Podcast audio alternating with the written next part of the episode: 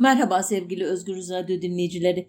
Tarihin Öteki Yüzü programında tekrar birlikteyiz. Geçtiğimiz günlerde Yargıtay Cumhuriyet Başsavcısı Bekir Şahin HDP'nin kapatılması istemiyle açılan davada esas hakkındaki görüşünü Anayasa Mahkemesi'ne sundu ve böylece HDP'nin kapatılma süreci bir anlamda hızlanmış oldu. Ben de bu kötü e, olayı bu haftaki konu seçimine bir dayanak yaptım. Biraz sonra hikayesini anlatacağım. Perver Cumhuriyet Fırkası Cumhuriyet döneminde Kürt meselesi yüzünden kapatılan ilk partidir e, ve bu konu e, nedense çok üzerinde durulmadan geçiştirilir. E, bu hafta dediğim gibi e, kuruluş tarihi itibariyle de e, kronolojik açıdan e, bir garabet olmadığı için de bana uygun geldi bu konuyu işlemek. 3 Mart 1924'te halifeliğin kaldırılmasından sonra anayasa görüşmeleri başlamıştı e, bildiğiniz üzere ya da bildiğinizi varsayıyorum. Defalarca sözünü ettiğim bir olay bu. Bir programı da aslında bu konuya ayırmak isterim. E, başlı başına önemli bir konu. Bu görüşmeler sırasında Reisi Cumhur'a yani Cumhurbaşkanı'na seçimleri yenileme yetkisi veren 25. maddenin oylaması sırasında mecliste büyük bir çoğunluğun bu yetkiye karşı çıkması üzerine Halk Fırkası'nın ikiye ayrılacağı yorumları yapılmıştı. O sırada adı sadece Halk Fırkası'ydı. Bunu belirteyim. Cumhuriyet ifadesini, terimini almasının hikayesini de bu program içinde anlatacağım size. Ancak bölünme hemen gerçekleşmedi elbette. Halk Fırkası içindeki muhalif grup 1924 yılının Eylül ayında İzmir'de ve İstanbul'da iki kez toplandı. Bu toplantılarda yeni bir parti kurmanın koşulları görüşüldü. Gruba göre böyle bir partinin başarılı olması için Mustafa Kemal'in bir muhalif partinin varlığını ve Cumhurbaşkanı olarak partiler üstü bir rol oynamayı kabul etmesi gerekiyordu. Bu sorulara cevap çok gecikmedi. 16 Eylül 1924 günü Trabzon'da Halk Fırkası'nın şubesinde bir konuşma yapan Mustafa Kemal, başkanı olduğu fırkanın meziyetlerini, kendisinin ülke için ne önemli işler yaptığını anlattıktan sonra parti başkanlığını bırakmadan Cumhurbaşkanı olduğu için kendisini eleştirenlere adeta meydan okuyarak bütün cihan bilsin ki benim için bir taraflık vardır. O da Cumhuriyet taraflığı demişti. Ama herkes bu bir tarafın aslında halk fırkası olduğunu anlamıştı. Nitekim dört gün sonra Samsun'da belediye binasında verilen ziyafette konuyu açıklık getirdi Mustafa Kemal. Ona göre mevcut partiden ayrılmak fikri alalade particilikti ki memleket ve milletin huzur ve emniyet şartları henüz böyle bir parçalanmaya izin verecek durumda değildi. Görülen oydu ki çok partili düzene geçmeyi hevesli olanlar memleketi bölmeye, parçalamaya niyetli hainler olarak yaptılanacaklardı. Ancak bu büyük ithamı, korkunç ithamı göze alanların olduğu kısa sürede anlaşıldı. Nitekim 6 Ekim 1924 e, tarihli Son Telgraf gazetesinin yayınladığı bir habere göre Halk Fırkası'nın ve hükümetin karşısına ciddi bir program ve hazırlıkla çıkmak isteyen ayrı bir zümre vardı. Vatan gazetesi aynı günlerde bu fırkacılığın zararları ile ilgili haberler yayınlarken Son Telgraf gazetesi ilginç bir şekilde bunun vatanperverliğe aykırı olmadığını söylüyordu. Bu suçlayıcı yayınları da eleştiriyordu. Gazetelerde yine yeni fırkanın ki fırka parti anlamına geliyor. O zamanlar öyle kullanıldığı için sık sık karşınıza çıkacak bu terim bu programda bu fırkanın isminde Cumhuriyet olacağı söylenirken İstihsal Fırkası, Cezri Cumhuriyet Fırkası, Millet Fırkası gibi isimler de gazetelerde okunuyordu. Bu arada şunu da açıklayayım. Cumhuriyet yani uğulu söylenişi değil, Cumhuriyet şeklinde yazılıyordu o tarihlerde bu ıı, terim. Biraz daha ilerledikçe zaman örneğin 18 Ekim 1924'te yeni yasama yılı için Ankara'ya gelen Mustafa Kemal kendisini karşılayanlar arasında Rauf Orbay Bey ve Adnan Adıvar Bey'in olmadığını gördüğünde bir şeyler döndüğünü anlamıştı diyor ona yakın olanlar. 20 Ekim'de Menteşe bugünkü Muğla milletvekili Esat Efendi'nin mübadele imar ve iskan vekili Refet Bey'e Yunanistan'dan mübadele ile gelen göçmenlerin nerelere yerleştirildiği, yatılı okullara ne kadar parasız öğrenci alındığı ve nerelerde ilkokullar açıldığı gibi konularda yönelttiği soru önergesi ile tartışmalar başladı mecliste. Bunun sonunda olaylar çok garip bir şekilde gelişti. Aslında bugünden baktığımızda belki garip değildi ama o gün için hakikaten izleyenleri şaşırtan tepkiler verildi. Mesela 26 Ekim'de Kazım Karabekir Paşa milli mücadelenin Mustafa Kemal ile birlikte en önemli e, liderlerinden biri.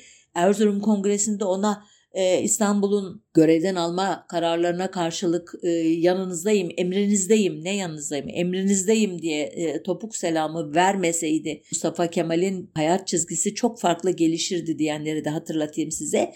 Bu büyük komutan hakkındaki muhafazakarlık suçlamalarından yorgun düştüğünü söyleyerek genel e, raporlarının ve tavsiyelerinin de Genelkurmay Başkanlığınca dikkate alınmadığını da belirterek istifa etti ve doğrudan e, meclis üyeliğiyle artık bundan sonra devam edeceğini, milletvekili olarak kalacağını açıkladı. 27 Ekim günü daha önce Mübadele Bakanı'nı e, sıkıştıran sorularıyla Esat Efendi'nin ısrarıyla gen soru önergesi verildi hükümet aleyhine. 30 Ekim'de Ali Fuat Paşa da ordu müfettişinden istifa etti. O da bir şekilde sadece milletvekili olarak kalacağını söyledi. Aslında bu istifaların arkasında bugün bazı kaynaklarda paşalar komplosu diye karşınıza çıkacak. Şöyle bir arka plan vardı. Mustafa Kemal sonradan e, nutukta belirteceği gibi epeydir bazı milli mücadele paşalarının eski ikinci grup üyeleri ve bazı gazeteler aracılığıyla ulusu kendisine karşı kışkırtmak için yurt içinde gizli örgütler kurduklarına, bununla en azından girişimde bulunduklarına inanıyordu ve kendisi e, bu tertibi boşa çıkarmak için 30 Ekim 1924 günü meclisin 6 kumandan üyesine ve İyan milletvekili ya da askerliği seçmelerini emretmişti. Mustafa Kemal'e sadakatinden ve adının Osmanlıca yazılışından dolayı Kuzu Paşa diye anılan e, Fevzi Paşa, Fevzi Çakmak Paşa sonradan adı soyadıyla ve dört kol ordu kumandanı bu isteğe uyarak orduda kalmayı seçmişlerdi Talebi itiraz edenler ise zorla istifa ettirilmişti. Daha önce istifa eden Kazım Karabekir bu sefer e, meclisten de e, tard edilmeye, çıkarılmaya çalışılmıştı. Gen soru görüşmeleri sırasında da hükümetle muhalifler arasında sert tartışmalar olmuştu. Gen soru 8 Kasım günü e, yapılıyor. Onu söylemeyi unuttum özür dilerim. Öyle ki bu oylama sırasında 41 milletvekili oylamaya katılmamıştı. Şark milletvekillerinin ya da Kürt millet e, Kürt asıllı milletvekillerinin temsilcisi sayılan aslında aslı Kürt ama e, siyasal olarak her zaman Türk milliyetçiliğiyle kol kola el ele olmuş bir kişi olan Diyarbakır milletvekili Zülfü Tigrel e, o günlerde Mustafa Kemal'le bir görüşme yaptığında bu da çok tepki toplamıştı. Ancak sonunda hükümet 19 red bir çekimsel oya karşılık 148 milletvekilinden güven oyu alarak devam etmişti. Ertesi gün Terakkiperver e, Cumhuriyet Fırkası diye anılacak olan partinin kurucu kadrolarını oluşturacak kişiler teker teker istifa etmeye başladılar Halk Fırkası'ndan. Önce Rauf Bey ve 10 arkadaşı istifa etti. Arkasından 21 e, milletvekili daha onları izledi. Tek tek saymıyorum bunları çünkü e, zamanı çok harcayan bir şey ama bu adlarını biraz sonra bunları anacağım ama adlarını anmayacağım birkaç kişi var. İlginç bir şekilde bu kişiler de bu yeni fırkanın kurucuları arasına girmişler meğerse. Mesela 1924 Anayasası'nın milletvekiliyle memurluğun bağdaşmadığını belirten 23. maddesi uyarınca daha önceden 25 Mart'ta istifa eden sabık adliye vekili ve İzmir milletvekili Seyit Bey e, örneğin. E, 2 Eylül 1924'te Londra'ya sefir olarak atanan Aydın milletvekili Zekai Apaydın. 18 Ekim 1924'te Budapeşte'ye sefir olarak atanan Urfa milletvekili Hüsrev Gerede, 19 Ekim 1924'te Berlin'e sefir olarak atanan Sinop milletvekili Kemalettin Sami Gökçen Paşa da vardı. Yani bu kişiler milletvekillerinin üstüne ekleniyordu. Her gün gazeteler istifa haberleriyle sayfalarını şenlendiriyorlardı öyle diyeyim size. E, istifa olmadığı günde bu bile haber oluyordu. Örneğin bir gazetede şöyle bir başlık okudum. Bugün hiçbir istifa olmamıştır. Bana komik geldi bilmiyorum size de geldi mi? Sonuçta bu istifalar sel gibi kar iken Halk Fırkası birdenbire bu yeni kurulacak fırkanın adında Cumhuriyet ifadesinin olacağı söylentilerinin de muhtemelen etkisiyle hatta sırf o yüzden adına Cumhuriyet terimini eklemeye karar verdi.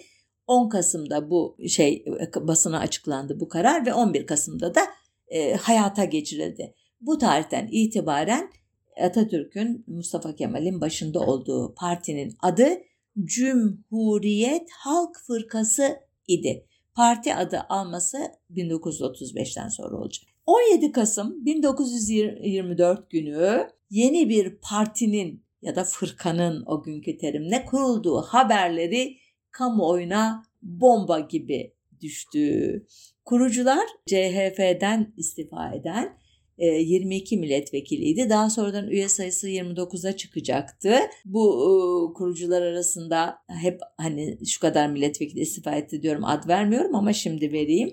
E, Kazım Karabekir Paşa gibi muhafazakar milliyetçiler, Rauf Orbay gibi meşrutiyetçiler, Ali Fuat Paşa gibi sabık Bolşevik sempatizanları, İsmail Can Bolat gibi ittihatçılar, Doktor Adnan Adıvar gibi bilim insanları, Hüseyin Avni Bey gibi ikinci grubun lideriydi hatırlarsanız birinci mecliste liberaller tırnak içinde bunu söylüyorum. Çünkü ne o gün ne bugün gerçek anlamda liberal bir milletvekili ya da parti olmadı bu ülkede diyenlere katılıyorum ben de vardı. Biraz önce adını andığım Kürt asıllı Türk milliyetçi söylediğim Zülfü Tigrel partinin kuruluş toplantılarına katılmış ama üye olmamıştı. Bu çeşitliliğe rağmen basında bu parti kurucularının adı birdenbire sarıksız muhafazakarlara çıkmıştı. Bunun nedenlerinden biri e, partinin e, programının 6. maddesiydi ki bu sık sık ileride de karşımıza çıkacaktı. Partiyi yıpratmak için bu maddeye atıf yapılacaktı. Ne diyordu bu madde? Fırkamız itikadı diniyeye ve fikriyeye hürmetkardır. Türkçeleştireyim. Partimiz dini inançlara ve fikirlere hürmetkardır, saygılıdır. Bütün olay bu. Diyebilirsiniz ki ya bu böyle diyordur ama acaba başka maddelerinde onlara yönelik suçlamalarda sadece suçlamaları haklı çıkaracak şeyler yok muydu? Örneğin halifelik konusunda e, bu muhafazakar üyeler hiç mi bir şey dememişlerdi? Hayır. En ufak bir şekilde parti programında halifelik halifeliğin geri getirilmesi veya önemi gibi bir konuya atıf yoktu. Daha sığ, yürürlükte olan 1924 Anayasası'nın ikinci maddesinde Türkiye Devleti'nin dini dini İslam'dır yazdığı için bu madde anayasayla tamamen uyum içindeydi. Yani aslında kızacaksanız 24 1924 anayasasına kızmanız lazımdır diyenler son derece haklı idi. E, Terakkiperver e, Cumhuriyet Fırkası'nın programı ile e, Cumhuriyet Halk Fırkası'nın programları arasındaki temel farklar o günlerde de çok sorgulanmıştı. Hatta bu sorulara cevap veren şu anda adını hatırlayamadığım bir kişi e, ikisini alın karşılaştırın inceleyin diyeceğim ama Cumhuriyet Halk e, Fırkası'nın bir programı dahi yok ki e, bizimkiyle karşılaştırabilirsiniz e, gibi alaycı bir cevap vermişti. Özetin özeti e, vakit olsa tek tek maddeleri yazsak daha iyi anlaşılır ama şu dört alanda farklılaşma çok netti. Birincisi e, Cumhurbaşkanı'nın partiler üstü olmasını öneriyordu yeni kurulan fırka. İkinci olarak tek dereceli seçimleri demokrasinin bir şartı olarak görüyordu ki o tarihten 1946'ya kadar iki dereceli seçimler yapıldığını defalarca belirttim. Yani e, doğrudan vatandaşlar oy kullanmıyor. Merkezden e, belirlenen ikinci seçmen denilen kişiler merkezin yine onlara e, dayattığı listeleri onaylıyorlardı. Bir seçim hani olması için zaten iki parti lazım ama o partinin mensupları dahi bir şey seçemiyordu. Merkez seçiyordu tırnak içerisinde ya da atıyordu öyle diyelim milletvekillerini. Üçüncü e, farklılaşma e, yeni partinin ademi merkeziyetçiliği önemli görmesiydi ki bu yerinden yönetim, özellik, muhtariyet gibi değişik isimlerle e, karşımıza çıkar çeşitli metinlerde ve bir başka önemli farklılık da belediye başkanlarının seçimle iş başına gelmeleri konusuydu. Yine orada da atama söz konusuydu daha önce. Yeni partinin kurulmasından kısa bir süre sonra İsmet Paşa hükümeti ya da İsmet İnönü değil henüz İsmet Paşa hükümeti parti grubunda sıkı yönetim e, talebi paşanın reddedilince e, göya sağlığının kötüye gittiği e, iddiasıyla başvekillikten istifa etmesi üzerine hükümet e, krizi ortaya çıktı. O gün e, Halk Fırkası İdare Heyetini gizli bir toplantıya çağıran Mustafa Kemal toplantıda dinsel gericiliğin karşı devrim tehlikesi yarattığına dair bir konuşma yaptı ve Başvekil İsmet Bey'in istediği gibi hükümeti güçlendiren tedbirlerden tedbirler almaktan yana olduğunu söyledikten sonra katılımcıların görüşünü aldı.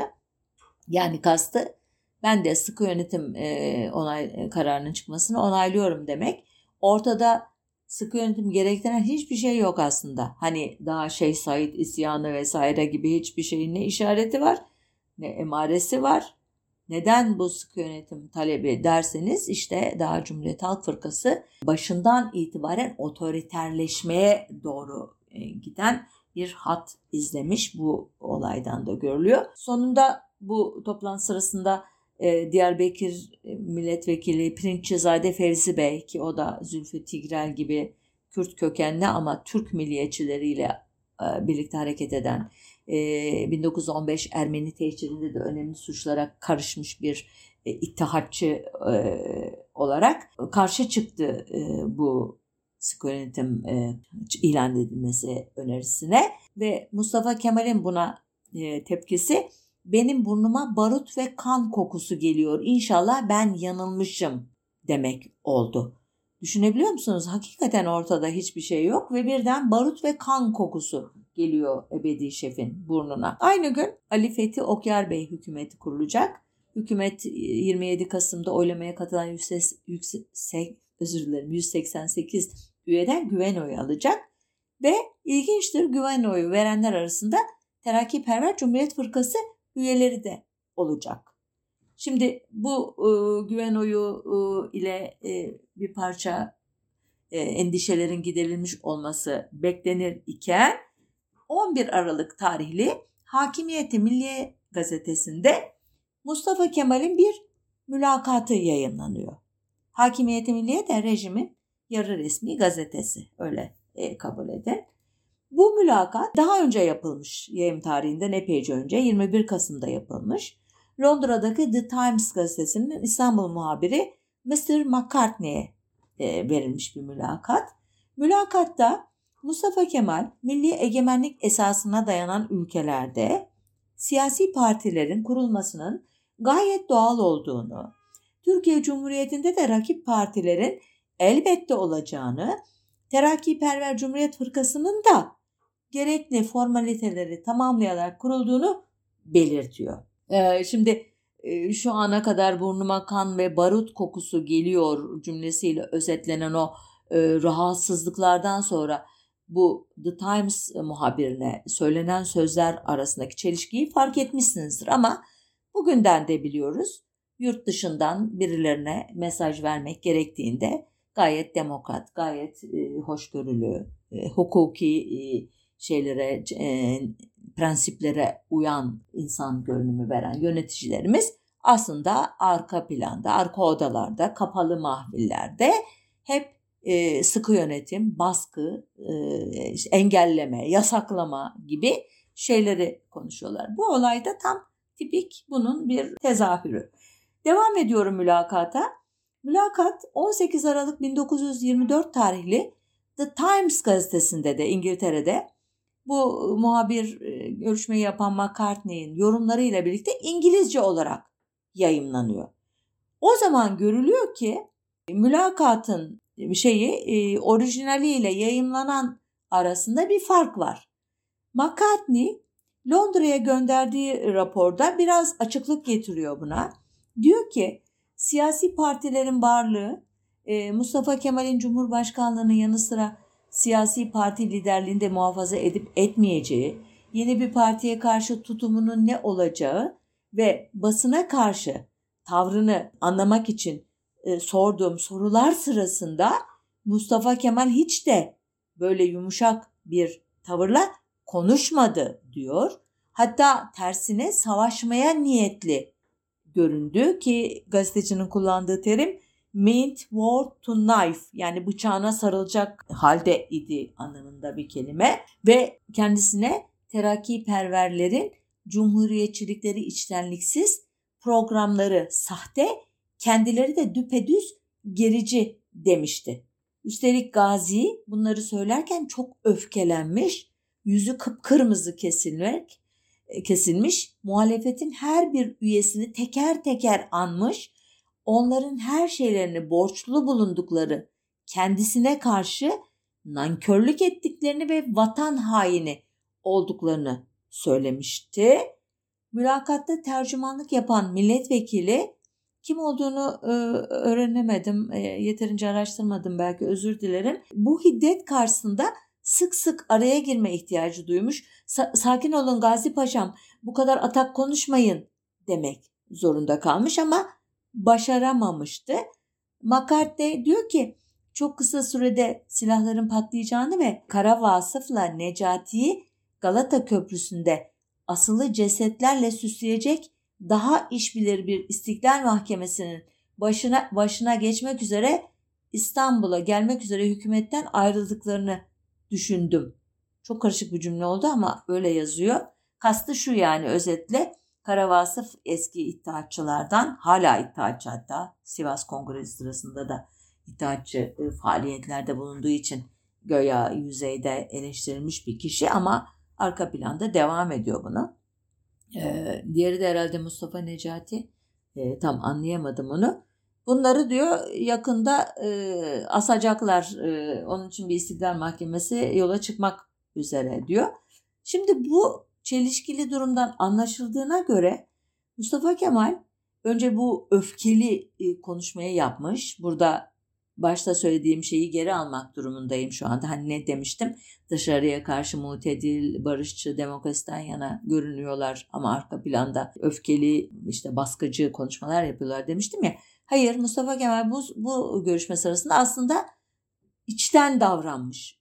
Bütün öfkesini dökmüş gazeteciye ancak daha sonra e, pişman olmuş bundan ya kendisi ya yanındakiler onu uyardığı için gazeteciyi arayarak sözlerinin yanlış anlaşıldığını ve bu mülakatın yayımlanmamasını rica etmiş. Bunu da McCartney'nin raporundan öğreniyoruz. McCartney geri adım atmamış elbette. Türk gazetecisi olmadığı için metnin doğruluğunda ısrar etmiş. Sonunda e, Britanya Dışişleri Bakanlığı işin içine girmiş. Bakanlık e, mülakatın dilini yumuşatmış ve yumuşatılmış metin benim hani biraz önce sözünü ettiğim tarihte 11 Aralık tarihli Hakimiyeti Milliye'de ve 18 Aralık tarihli The Times'ta yayınlanmış. Birinde Türkçe, diğerinde İngilizce olarak. Bilmiyorum bu hikaye e, ilginç geldi mi size? Gerçekten Britanya Dışişleri Bakanlığı'nın Mustafa Kemal'e tabiri caizse biraz argo olacak ama nasıl koltuk çıktığını bir gün başla başına bir program konusu yapmak isterim. Bir bilgi verip kapatayım bu bahsi. Anafartalar kahramanı ünvanını bu kadar pekiştiren e, tarih yazımında doğrudan e, Britanya Savaş Bakanlığı ve onun tarih komisyonudur ve Dışişleri Bakanlığı'dır ve bu olayda da Mustafa Kemal'in e, işte o e, öfkeli konuşmasını yumuşatarak yine bir şekilde ona destek olmuş İngilizler.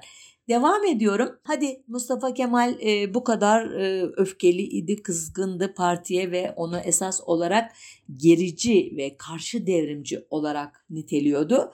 Peki o dönemde başka kesimler e, ne diyordu e, terakkiperver hakkında? O başka kesimler elbette benim özel olarak ilgi alanıma giren komünistler yine rejim tarafından e, uzun uzun hikayesini anlattığım üzere 28-29 Ocak 1921'de Karadeniz'in karanlık sularına da boğulan Mustafa Suppi'nin Türkiye Komünist Fırkası'nın mensuplarından Ahmet Cevat Emre, amele ve köylü kitleleri nasıl fırka teşkil eder? Tarihli, özür dilerim başlıklı bir risale yazıyor 1924 yılında. Bu risaleden Mete Tuncay'ın aktardığına göre Terakkiperver e, Cumhuriyet Fırkası ile ilgili e, TKP görüşü şöyle imiş. Okuyorum orijinal metinden. İnkılapçılıkta rehberlerinin onay ve tayini ile millet tarafından seçilen e, Büyük Millet Meclisi üyesi, inkılapçılıkta en yüksek mevkide tanınanlardan başlayarak birer ikişer ayrıldı. Adı terakkiperver, hakikatte ise oportunist yani faydacı.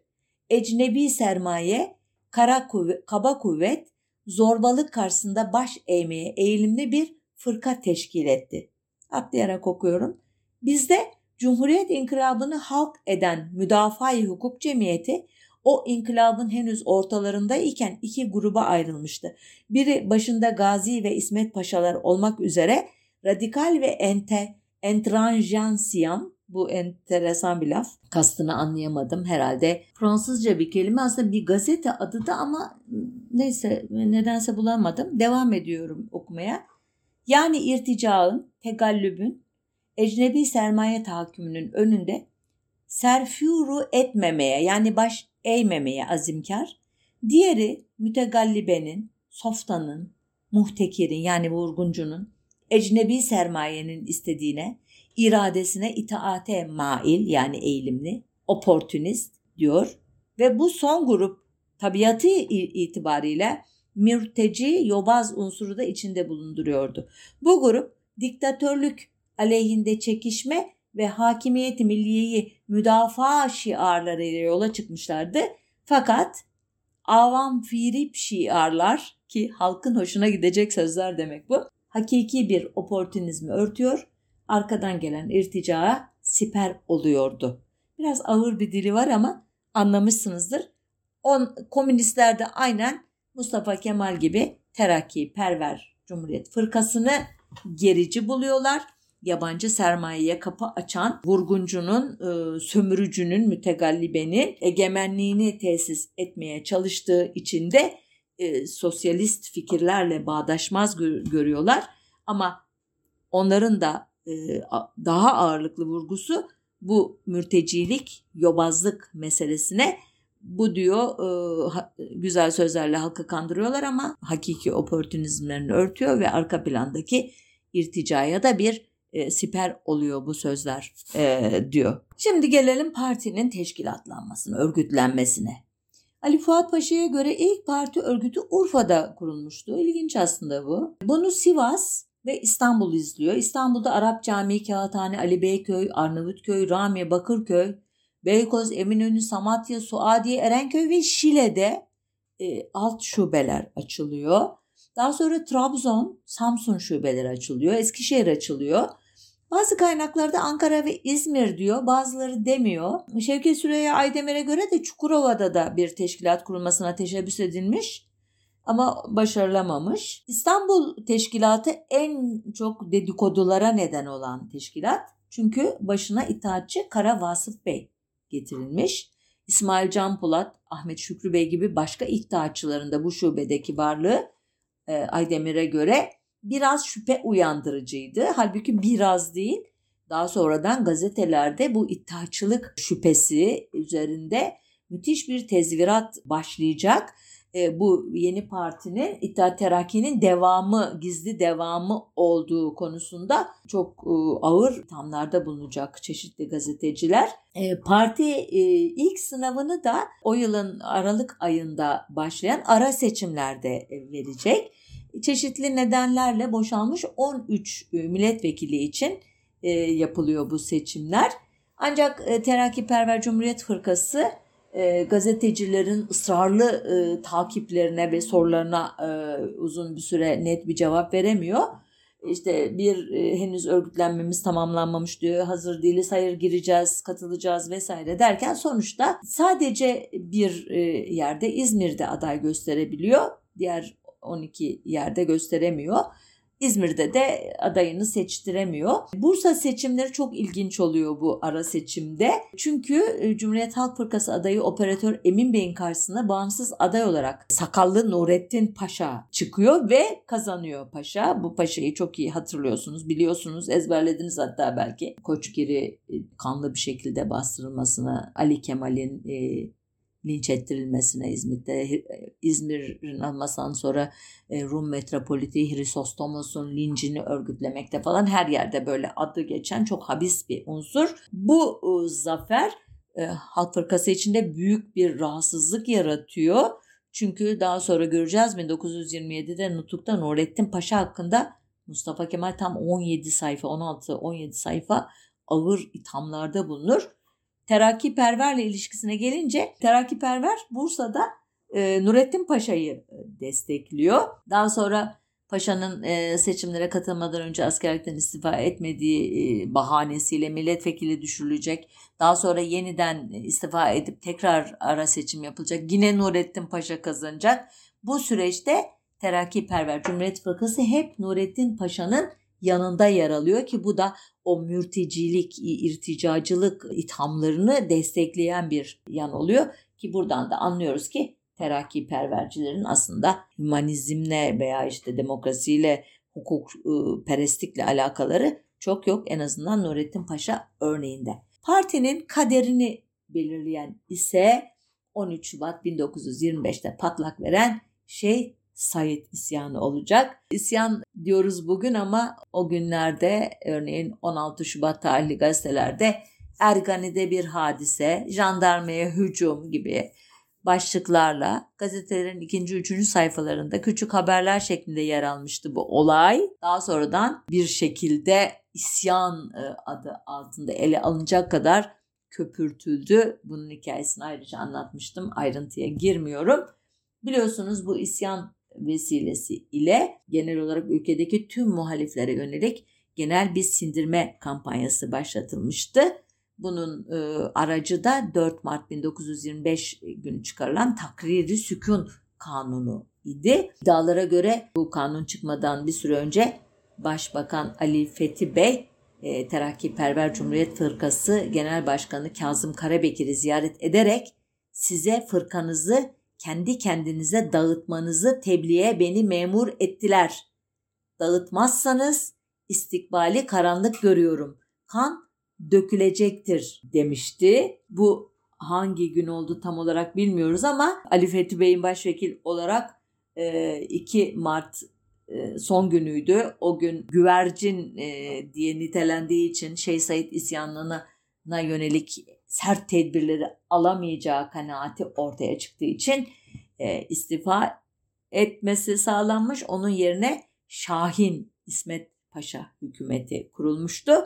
Demek ki bu 2 Mart'tan önceki bir tarihte e, yapılmış bir ziyaret. İsmet Paşa'nın İsmet Paşa hükümetinin güven oylamasında 179 kişi oylamaya katılmıştı. 154'ü e, güven oyu vermişti. 23'ü güvensizlik oyu vermişti. 2 de çekimsel oy kullanılmıştı.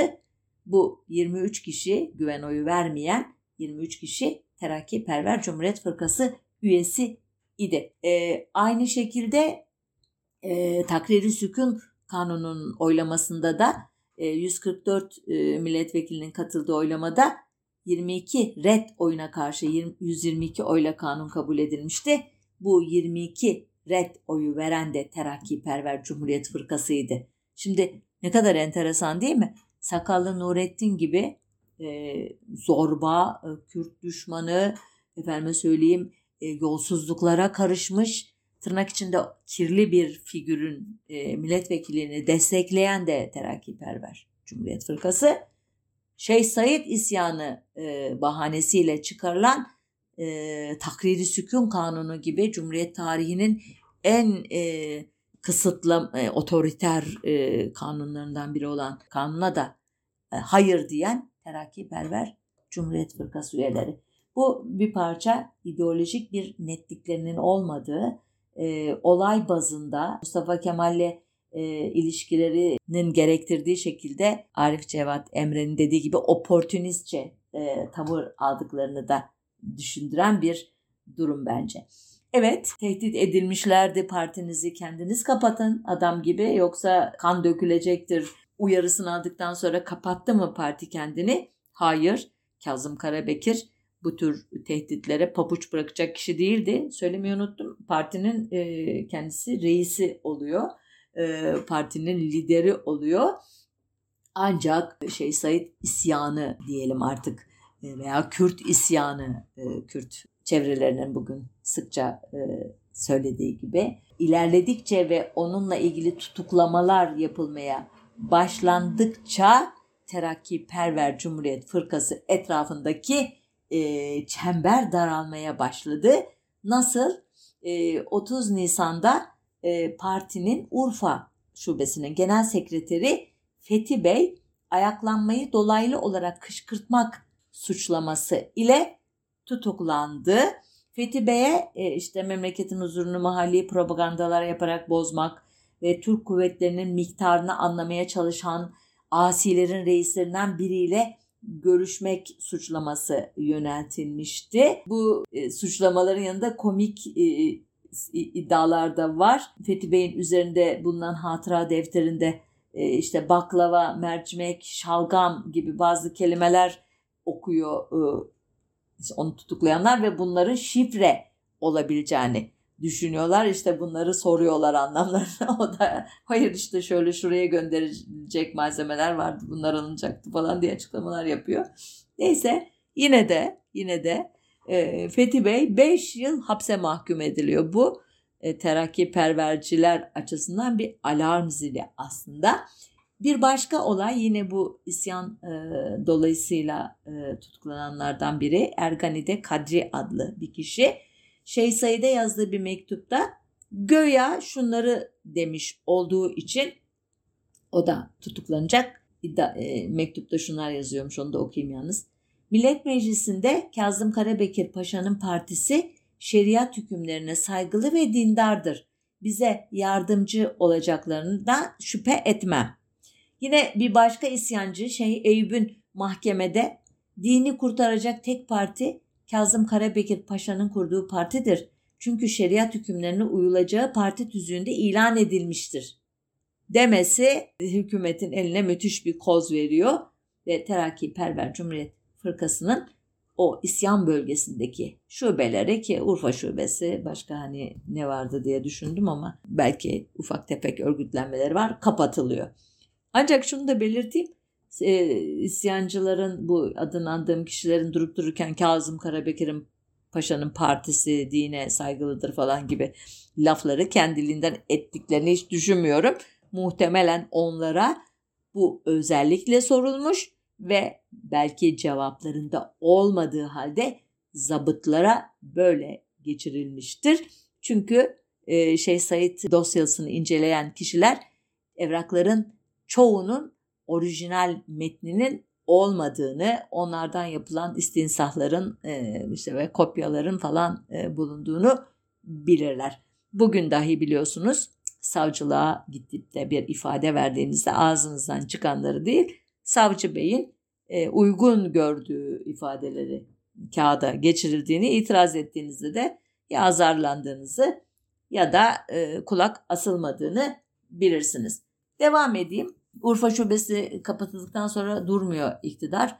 Ankara İstiklal Mahkemesi'ne bir işaret çakılıyor ve o da e, partinin İstanbul Cağaloğlu Şubesi'nden Salih Paşa ve Resul Hoca adlı iki kişinin dini siyasete alet ettikleri iddiasıyla bir dava açıyor ve bu iki kişiye de birine 5 yıl birine 15 yıl hapis cezası veriyor. Buna rağmen terakkiperver sanki kapatılmayacakmış gibi çalışmaya devam ediyor. Mesela 14 Mayıs'ta İstanbul Şubesi kongresini yapıyor.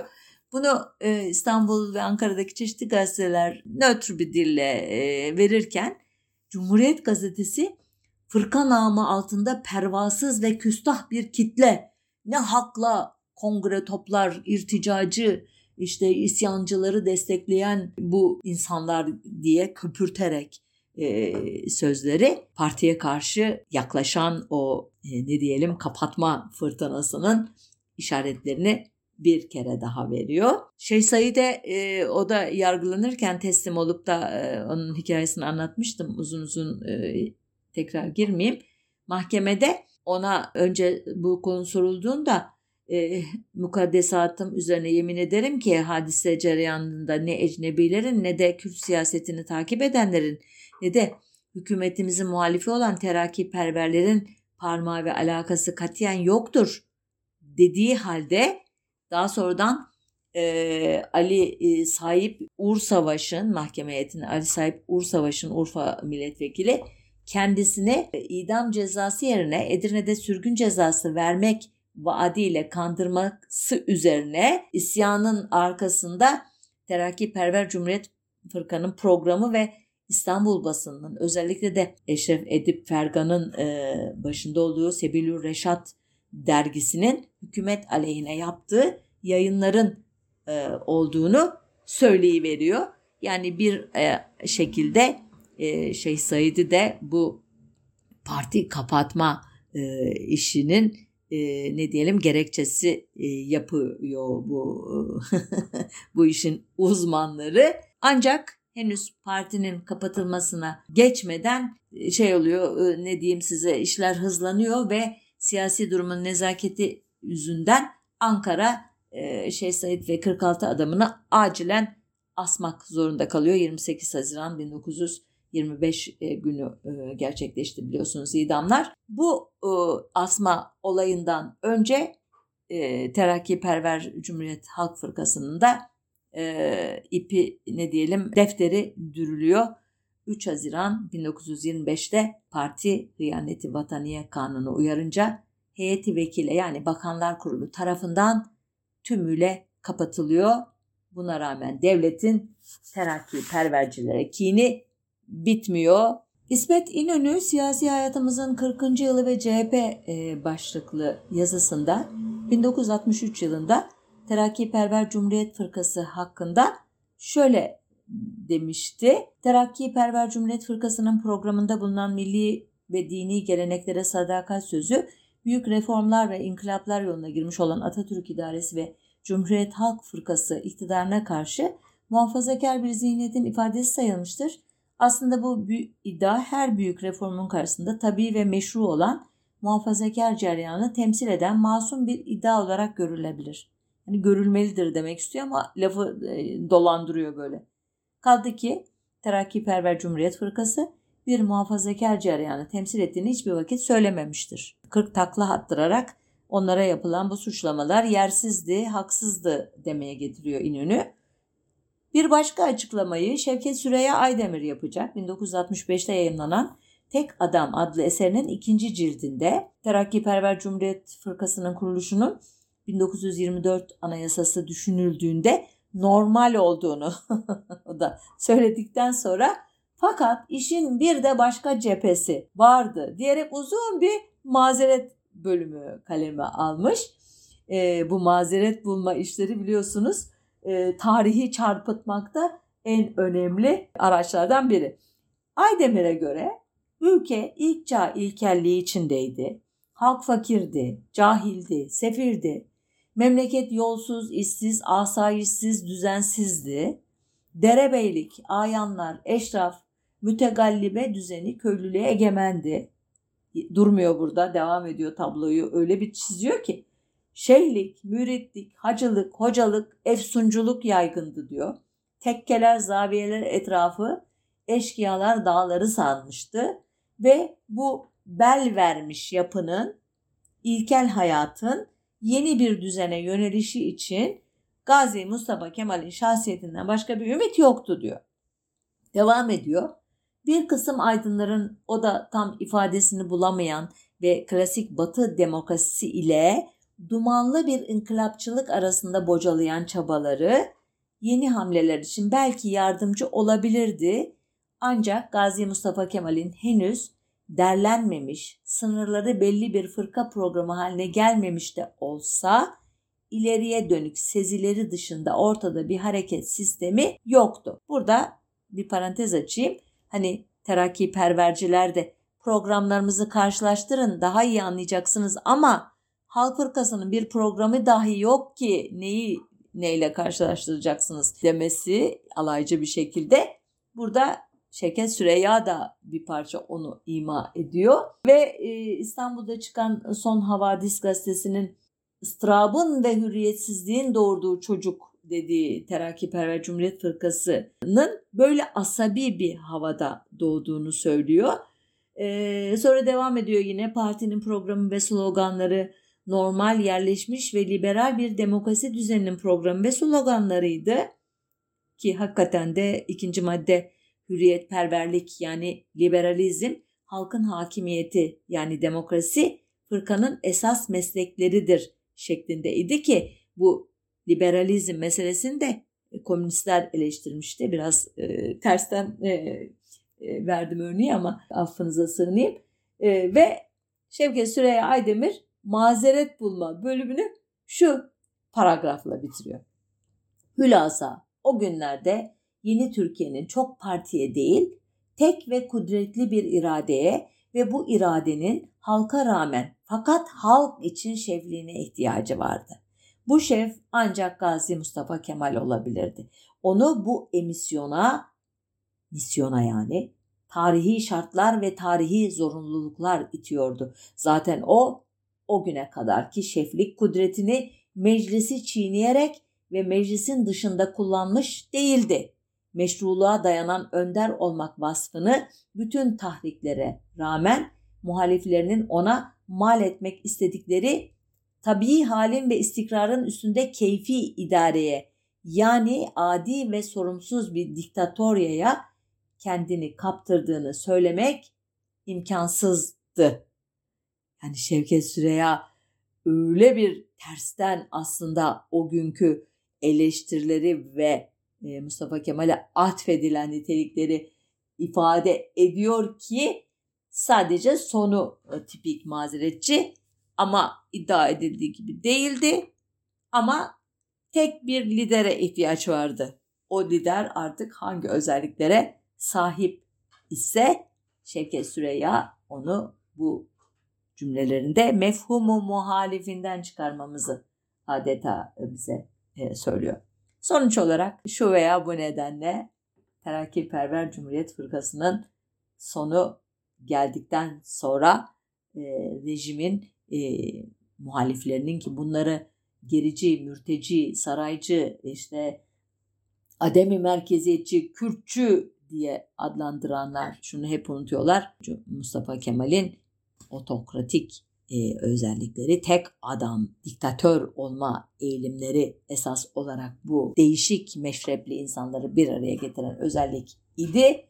Bu kişilerin yani Mustafa Kemal'in otoriter rejiminden rahatsız olan kişilerin terakkipervercilerin başına gelenlerden sonra yeniden bir fırka kurmaya cesaretleri elbette e, olamazdı ya da cesaret etmekleri çok zordu. Nitekim 1930 yazındaki serbest fırka tecrübesi de ki 98 gün sürecek bu tecrübe muhaliflerin inisiyatifiyle değil yine kurucu babanın Mustafa Kemal'in inisiyatifiyle oldu. Dediğim gibi ömrü daha da kısa oldu terakkiperverden. Benim e, verdiğim adla 98 günlük bir demokrasi müsameresi idi bu, bu macera.